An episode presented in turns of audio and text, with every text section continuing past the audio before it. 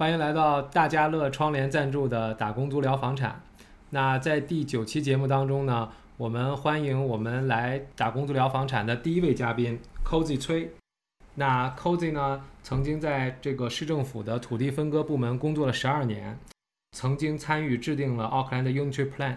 那他当时辞职完了以后，创立了自己的公司。他现在是这个市政府选定的土地分割专家的这个成员之一。那我们欢迎 Cozy。谢谢大家，谢谢主播，谢谢各位听众，很荣幸到这个节目。首先，我想更正一下，就是好多业内的人就是想通俗的叫我们分割师，其实，在我们自己行业内，我们更喜欢被叫做城市规划师，因为分割师听起来像那个法务专家做财产啊那些分割的东西，所以先更正一下啊，然后。呃，接下来讲就是我们 Toplan 公司主要是呃全方位的一个想做一个一站式的全方位的土地规划和投资公司。我们致力于优化还有执行土地开发项目。项目我们现在遍布奥克兰各个地理位置，包含着新城区的我们叫那个绿地开发 Greenfield，还有一些小型的城市改建，我们旧区改建，就是简单的讲就是 Brownfield。然后。我们现在的公司顾问团队都是比较有经验，然后包括征地啊、开发可行性研究、银行相关的一些土地资产融资、规划设计、工程，还有项目管理等多方多方位的服务，都已经是陆续在服务各个阶层的客户。然后我们公司目前为止和一些知名公司有一个共同点，都是在自己家车库起源发起的。然后现在慢慢朝那更大的目标去努力吧。很高兴和大家有机会分享交流一下关于土地开发投资的一些经验。那谢谢你啊，Cozy。那我们也算是在同一个这种同一种体制的这个单位下工作过。那我知道，在这个政府部门里边，其实这个算是一个铁饭碗了。你当时也说了，当时创业的时候也有很多这些不为人知的这种心酸的故事。从一个这个车库起家的这么一个这么这么一个地方，做到现在这么大的规模，那当时是什么原因让你就是放弃了这么一个铁饭碗的工作，而且工作十二年的这么一个地方，去创立你现在这家公司呢？嗯，挺有意思啊这个问题。呃，这一些。主要起源于我个人经验，为了下一代。我记得当初是大概三年前，我的太太回去香港生孩子，那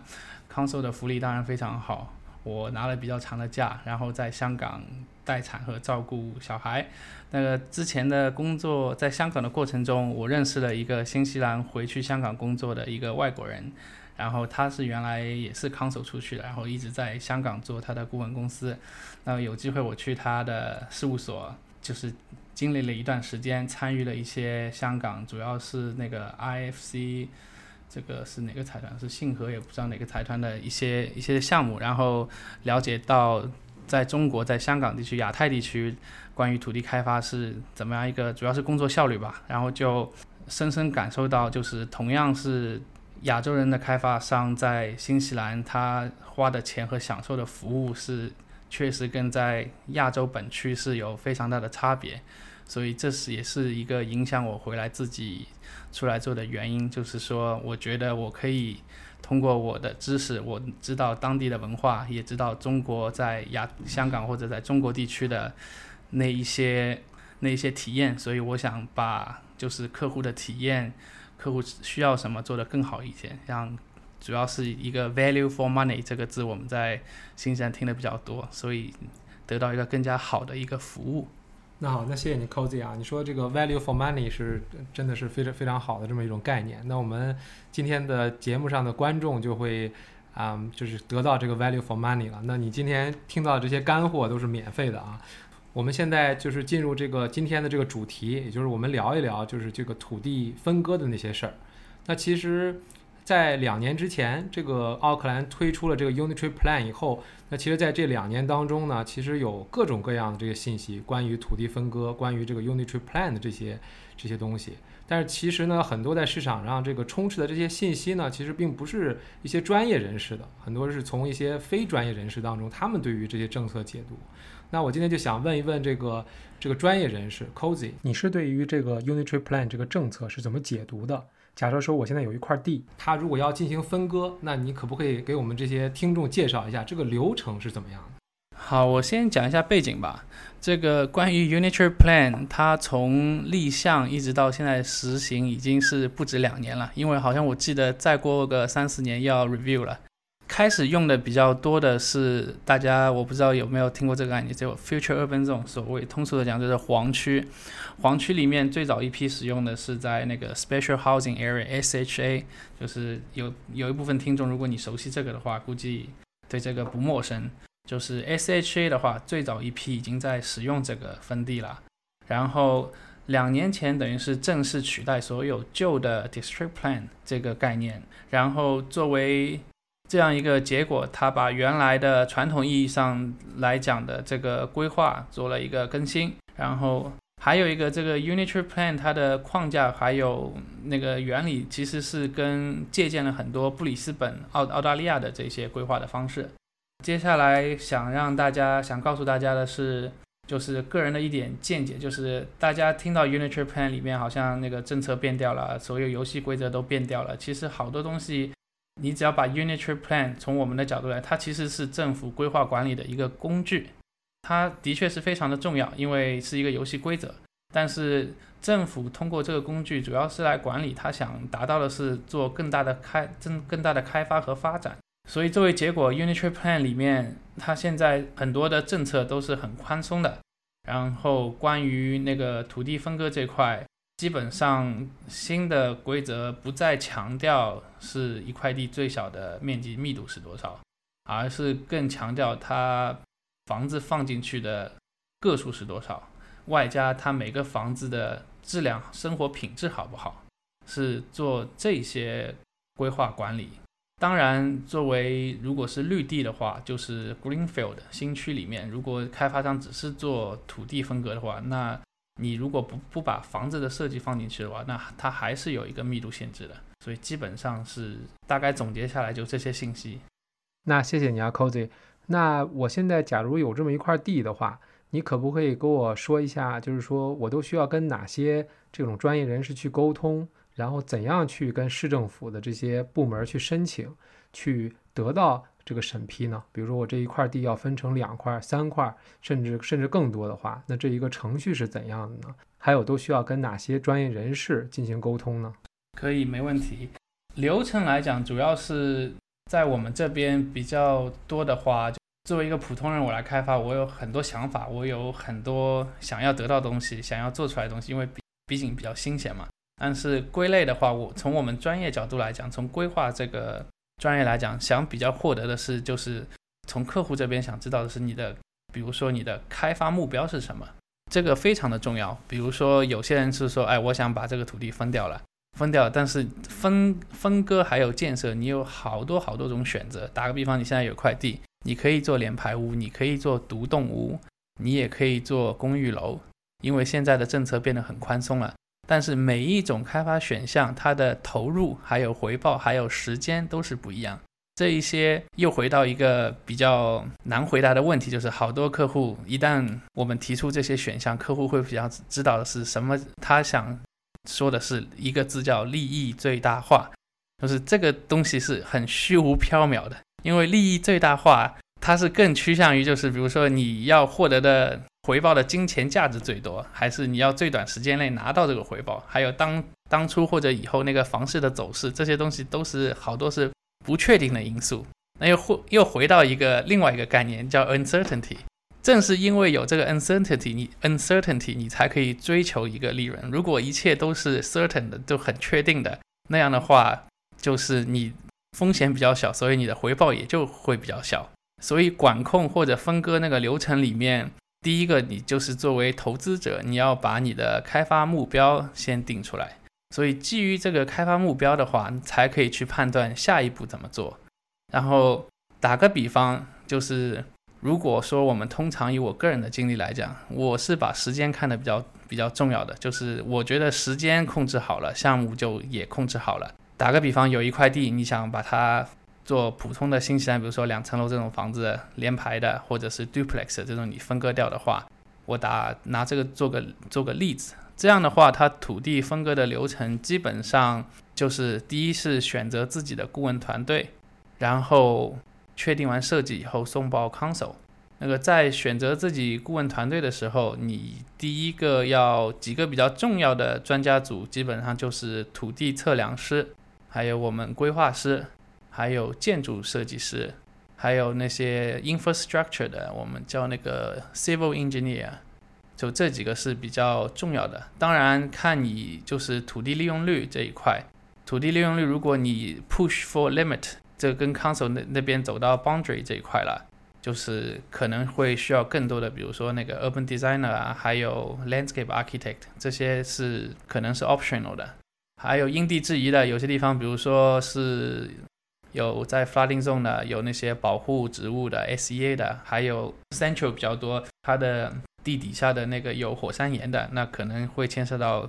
更多的那些专家，比如说噪音啊，那个生态啊这些，我我们今天在这里就不展开了，因为太多东西了。所以基本上就是确认好了，确认好以后，大概整个制作周期，新西兰平均我们自己这边大概是三到六个月左右就可以申报，申报以后再跟 council 的各个部门去去做一些的那个审批啊，审批之后的一些沟通啊，然后再个得到一个资源许可这样一个批文。好，谢谢 Cozy。那我总结一下 Cozy 说的，那这个流程呢，大概是三步。也就是说，第一的话，首先就是说，你作为开发的人来说，你必须自己清楚你要什么。也就是说，你必须要有一个这个你开发的这个目标。当你有这个开发目标的时候，那第二步呢，就是说你要跟找到一个你的这个专家团队。这也是我在前几期节目当中强调非常重要的一个原因，就是说，作为一个投资人来说，你一定要有一个非常专业的这种投资团队。然后呢，你跟这个投资团队做什么？就是说你要去跟他沟通你的这个开发目标，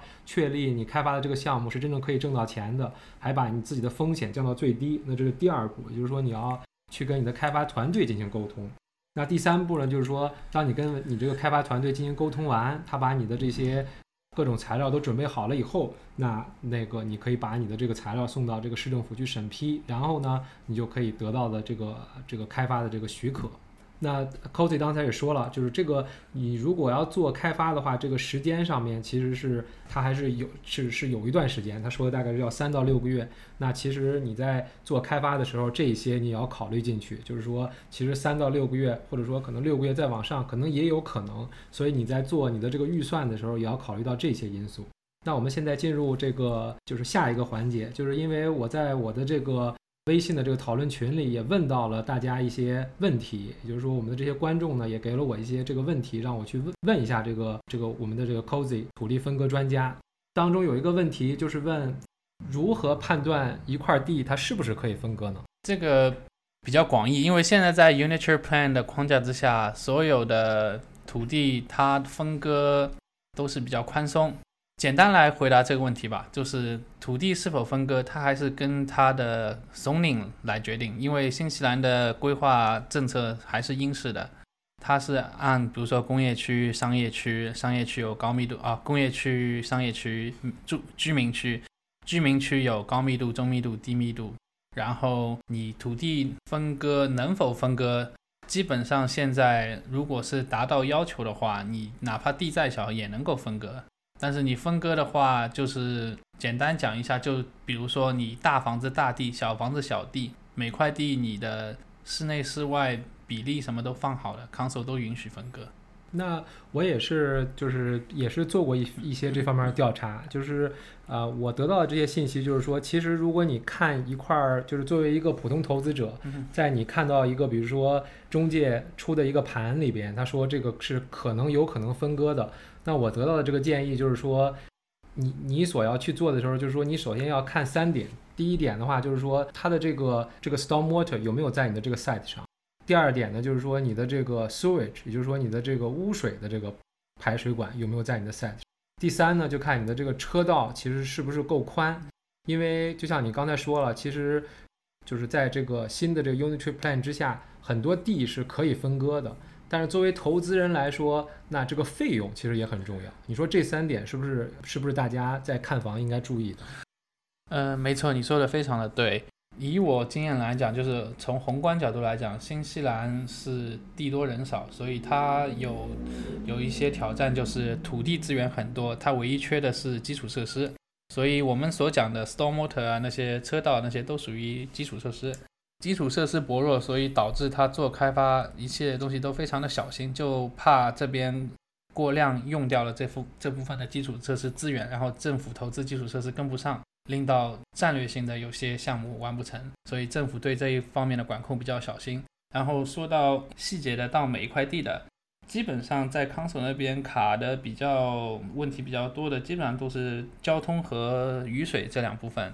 交通和雨水有不确定性，是因为有的时候你做完一个东西，因为它要涉及到第三方部门，比如说康首。内部它有一个专门管雨水的，叫 Healthy Water，它跟自己的工程师是分开的。交通的话，它内部出完意见以后，还需要奥克兰交通局 AT Auckland Transport 这个部门里面，它有专门跟 Council 里面的联络人需要给出意见。即使你所有的东西都规划规划好，满足满足要求的话，如果对方的意见是抵触它的战略战略投资、战略 Council 内部的战略道路那些。相关的东西的话，这个案子的话，批阅的时间会拉得很长，所以这是一系列的，就是未知的，我们叫那个，对啊，未知风险。主要是解决方法是，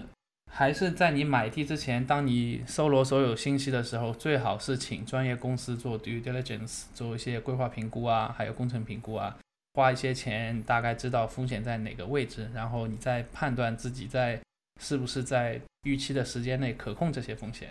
那 Cozy，你刚才聊到了这个 due diligence，也就是说，我我听就是一些中介朋友给我的这个建议，就是说你要出一个叫做可行性，就是分割可行性的这个报告。这个报告是不是你们公司也可以出呢？对我们公司出挺多可行性报告，主要是因为我们公司跟 Buff Thompson 是是合作单位，所以好多的。卖房之前，中介会要求我们制作那个可行性报告，给他们作为 package 一起卖。这样的话，买家也看得清楚一点，就是大概那个土地上面有什么风险，比如说有没有洪水区在上面啊，还有现在的房子，比如说好多人就是房子不想拆，后面再造一个，就不想在先期把所有的团队都引入，可不可以做一个比较宏观的大概一个可行性的一个推测？这样我们也做的比较多，时间大概我们要两到三周制作制作一个这样的一个评估，然后告诉你一些跟 Lean Report 基本上是一个相辅相成的一个一个报告，给你知道将来分割的潜力是多大。那好，那谢谢 Cozy。我们进入第三个问题，也就是这个分割的费用。我们刚才讲到了，其实这个分割是受到很多因素的影响的。那我现在在这里呢，就是我们假设一个比较理想的状态啊，就是说，比如说我们所有的这些管道，就是刚才我们说到了这个污水，还有这些废水的管道，其实都是在就是 onsite，就是都是在这个这块土地上的，而且呢，我们的这个各个方面也都符合要求。就像如果是这种理想的状态下的话，那这种整个的这个分割费用大概要多少钱呢？每个项目毕竟不同，所以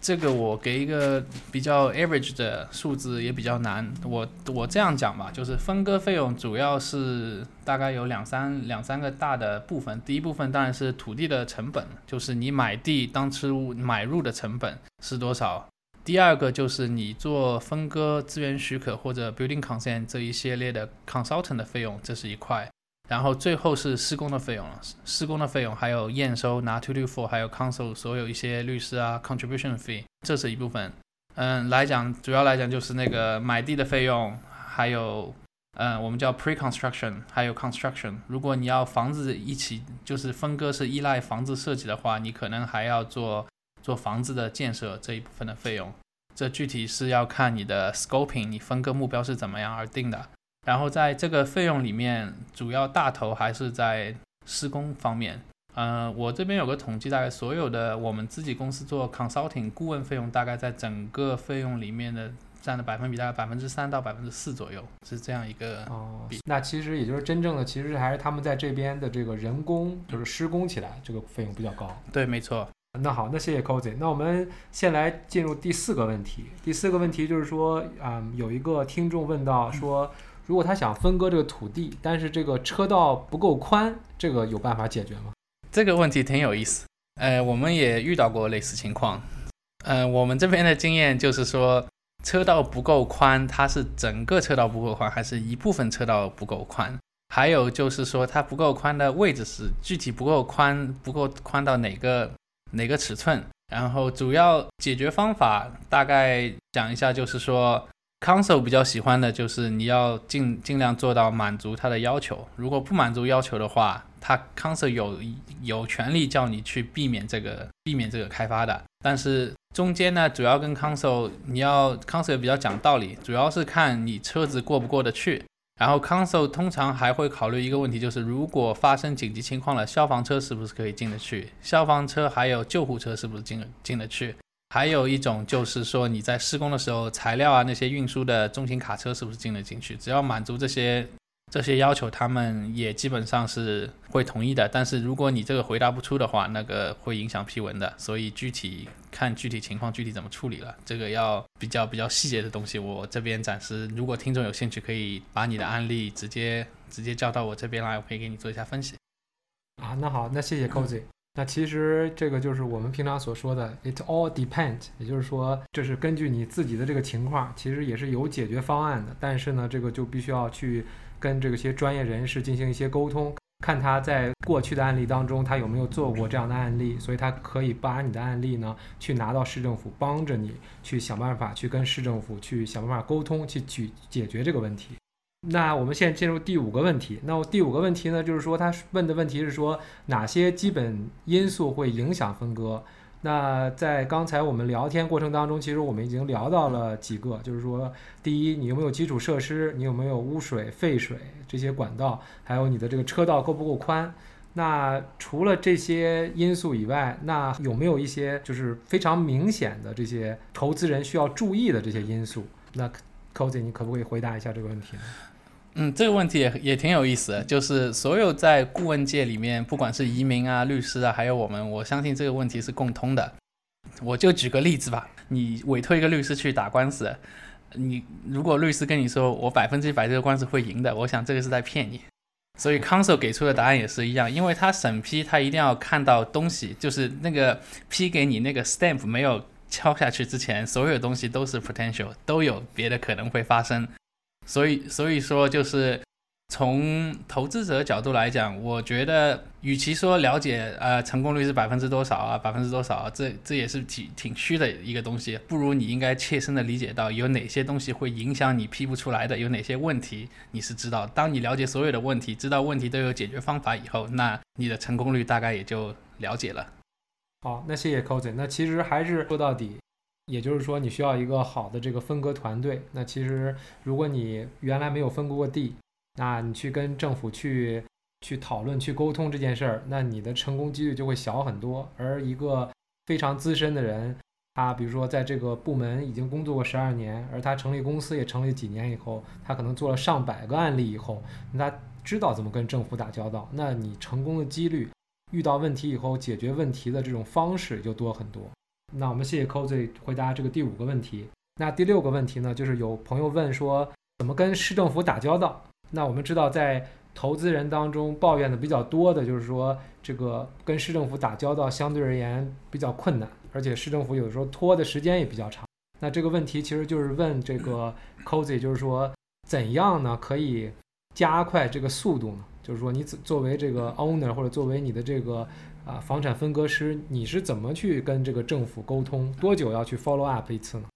回答这个问题，我觉得比较直观的来讲，还是看你用的顾问跟 council 的，还是他们的经验，还有跟 council 的熟悉度。因为，嗯，最有效的方式是跟政府部门建立一个互相信任的一个关系，比如说。像打个比方，我们公司有一些项目跟政府申请都比较熟了，人家知道，就是政府部门知道我们申请的案子已经是跟 council 有一定的共识、有一致性的，所以有些东西也不会问你很多，就大大家有个信任关系。但是，一旦没有这个信任关系，政府会比较担心，哎，这个你是不是按要求做了？那个有没有提供？如果怀着这样的心态去审批也好，以制作也好，就中间会遇到的问题。会比较多，所以这个也是新西兰你要选择顾问单位，一定要选择呃比较资深的，它有这个好处，因为跟相关的部门有一个合作关系，有一个信任度。如果不是这样的，我另外一种另外一种办法也也不是说没效，就是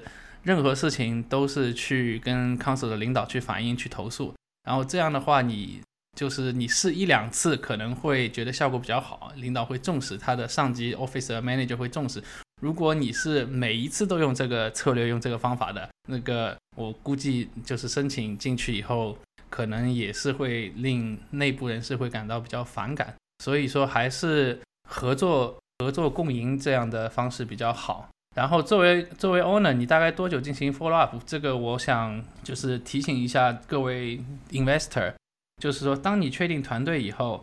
项目如果不大的话，通常业主他自己是项目经理。就是你不要就是把项目立项以后，你选了三四个顾问以后，你就假设他们自己会弄的。其实不是这样的，除非你你在跟对方签订合同的时候，明确人家是要帮你做项目管理的，所以人家才会帮你。不然的话，你自己不能就是团队定完以后就度假去了。所以你还是要自己做自己的项目时间表，还有定期跟自己的团队要开会。要控制一下，不然的话你到时候会乱掉的。因为每个专家他只是做他自己专业部分的一块东西，具体你的项目是什么时候对你最有利，你的时间表是这样，他是不知道的。所以你这块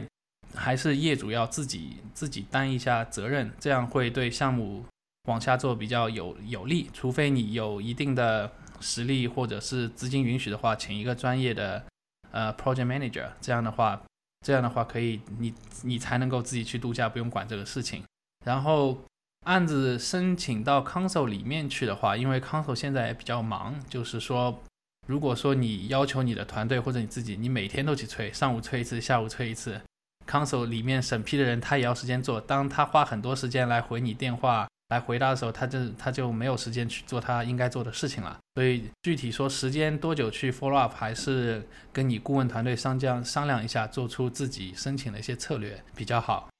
啊，那好，那谢谢 Cozy。那我们今天的这个主题就先聊到这里。我们这个聊了这个审批的这个程流程，我们还回答了观众六个问题。下下来进入这个下一个环节，将来所有嘉宾来到这个我的这个节目上呢，我都会固定的问他们一些问题。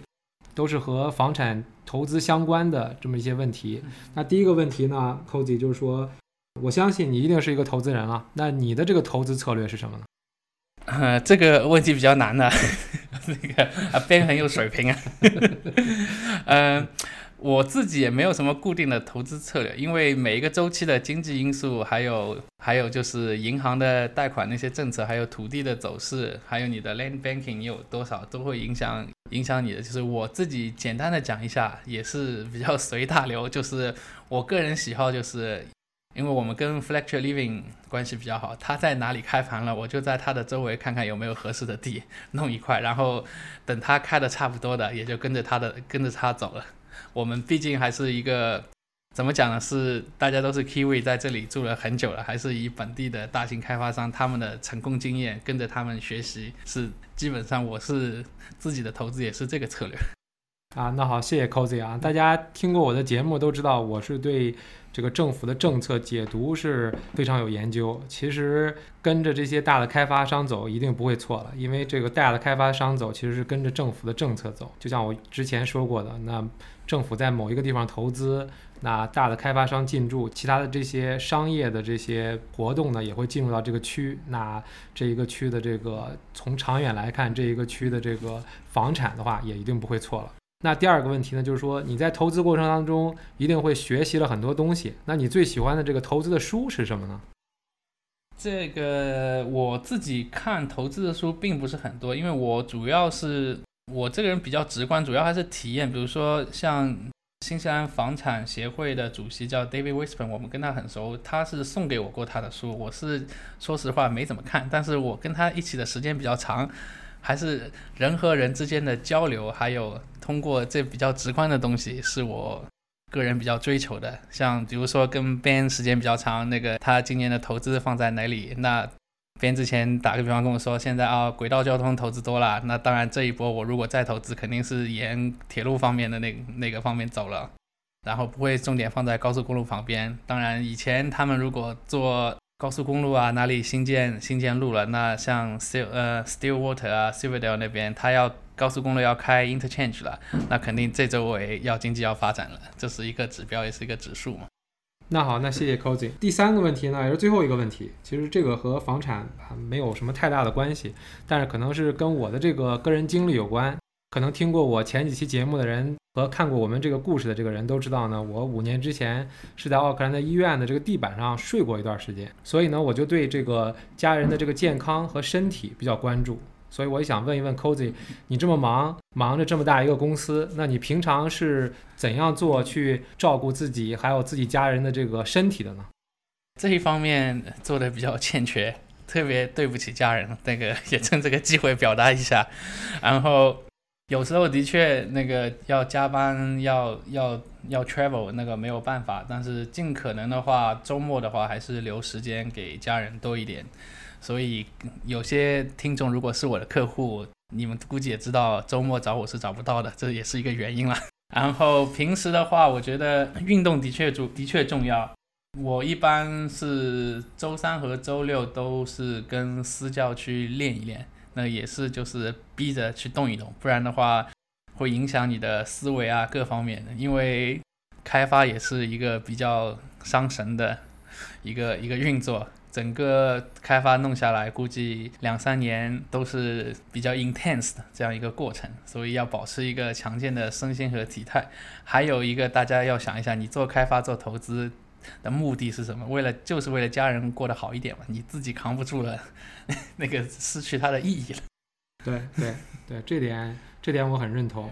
啊，那好，那我们今天的节目就 就做到这里。好，谢谢大家。我想在最后就是说，非常感谢 Ben 邀请我来到这个节目。然后作为 Toplan 公司，我们想也感谢大家的收听。我们在这里现在公司。主要是给 Ben 这个节目提供了头十名提问观众，大概有一个八百元 New Zealand Dollars 的一个礼券，希望大家透过这个机会可以体验我们公司的一个服务，然后也给我们多提意见，这是也是一个大家学习的一个机会。如果大家观众听众有这方面的就是问题或者咨询，怎么去联系我和 Ben，就是节目之后可以在微信上互相交流。谢谢大家。那好，那谢谢 Cozy。那我当我把这期节目放到这个网上的时候，如果你听到了这个节目的话，你可以联系我。那前十名的话，我会把这些前十名的这些观众呢进行汇总，到时候把这些名单呢去发给 Cozy。那感谢大家收听我们今天的节目，谢谢，谢谢。